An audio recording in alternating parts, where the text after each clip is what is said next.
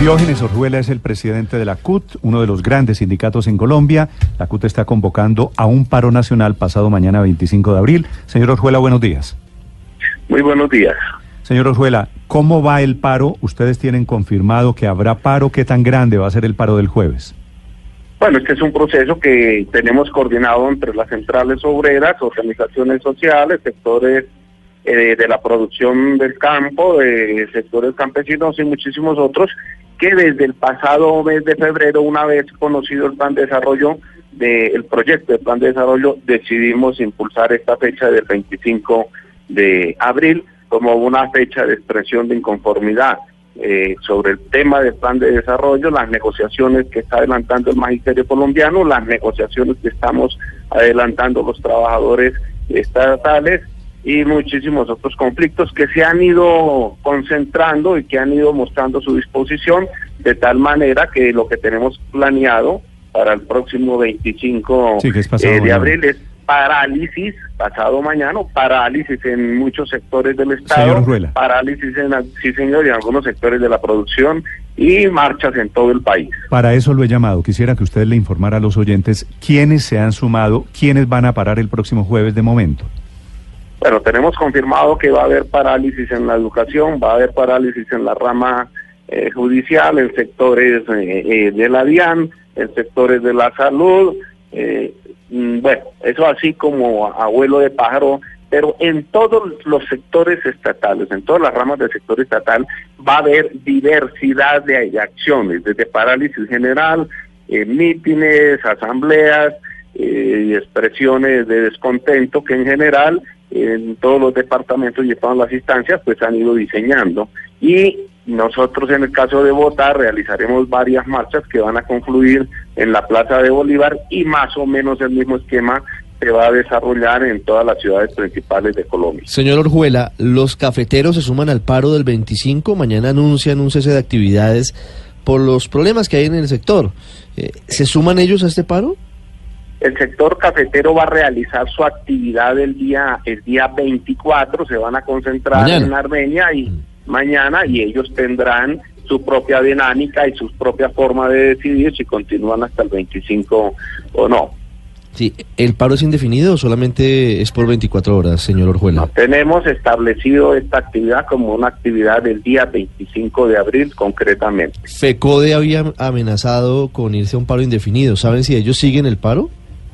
Esa es una decisión que en este momento están decidiendo en su comité ejecutivo, teniendo en cuenta el balance de las negociaciones que ese sector está adelantando con el gobierno nacional. ¿Qué implica un paro como el que ustedes plantean, eh, señor Orjuela, que hace rato no teníamos en el país?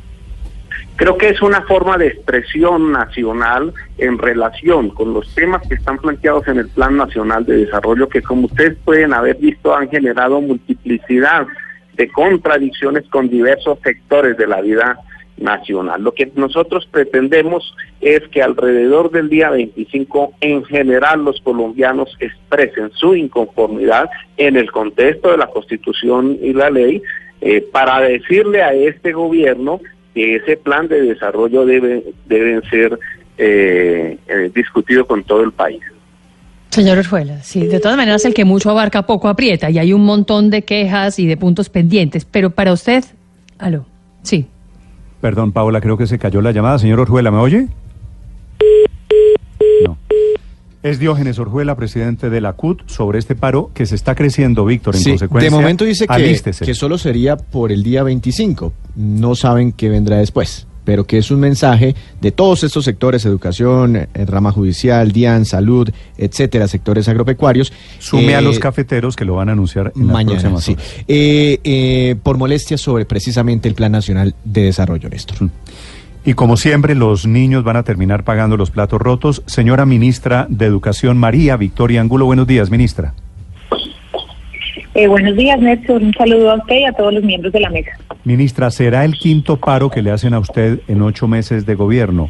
¿Qué piensa usted del paro al que se han sumado los trabajadores, los educadores de FECODE? Pues miren, Néstor, yo creo que son dos puntos de vista. El primero, obviamente, como pues todos los colombianos, el respeto a la libre expresión y a escenarios donde la gente discrepa. Pero ofrecerle claridades al país porque es bien importante que los ciudadanos hayan revisado cómo mes a mes van cambiando las razones, ¿no? Y entonces siempre aluden a otro tema y se van perdiendo, desdibujando las razones importantes de lo educativo.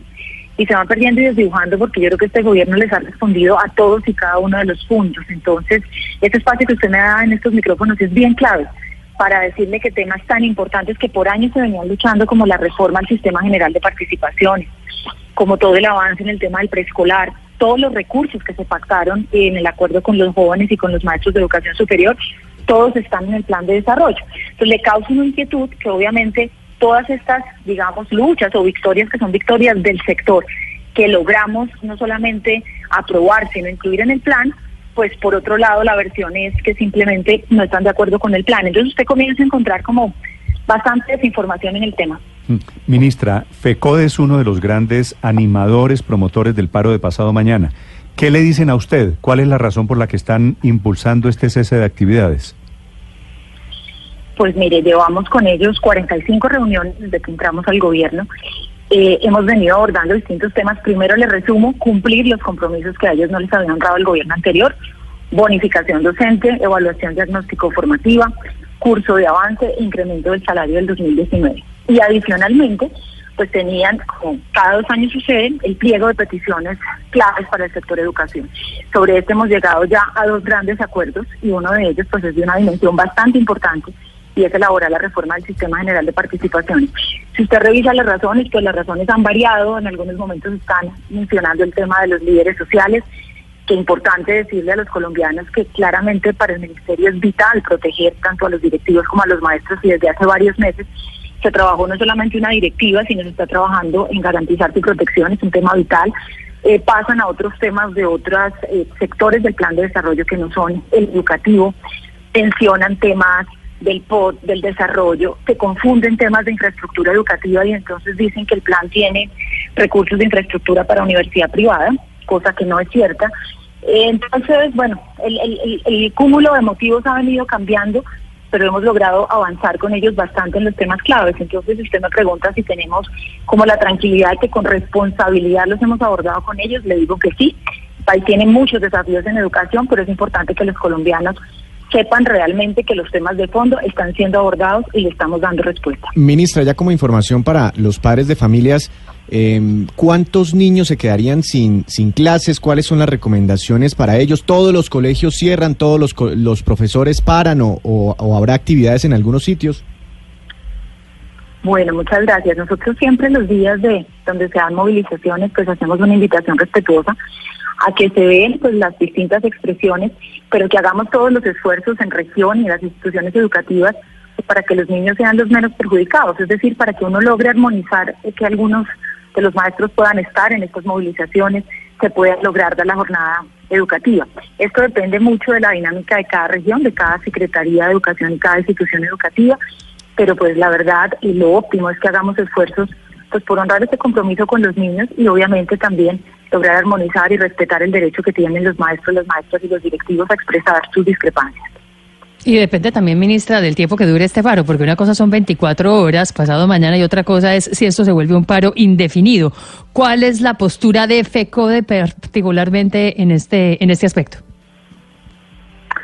Bueno, ellos han manifestado que se suman a la jornada del 25 y nosotros seguimos trabajando con ellos en jornadas que pues son bastante largas. Ayer hubo jornada todo el día, vuelve a haber jornada el jueves y el viernes de este proceso que se hace cada dos años de conversación y negociación sindical que va hasta mediados del mes de mayo. Entonces, pues yo esperaría que sigamos trabajando con la dinámica que lo hemos venido haciendo y pueda seguir el sistema educativo como lo viene haciendo funcionando.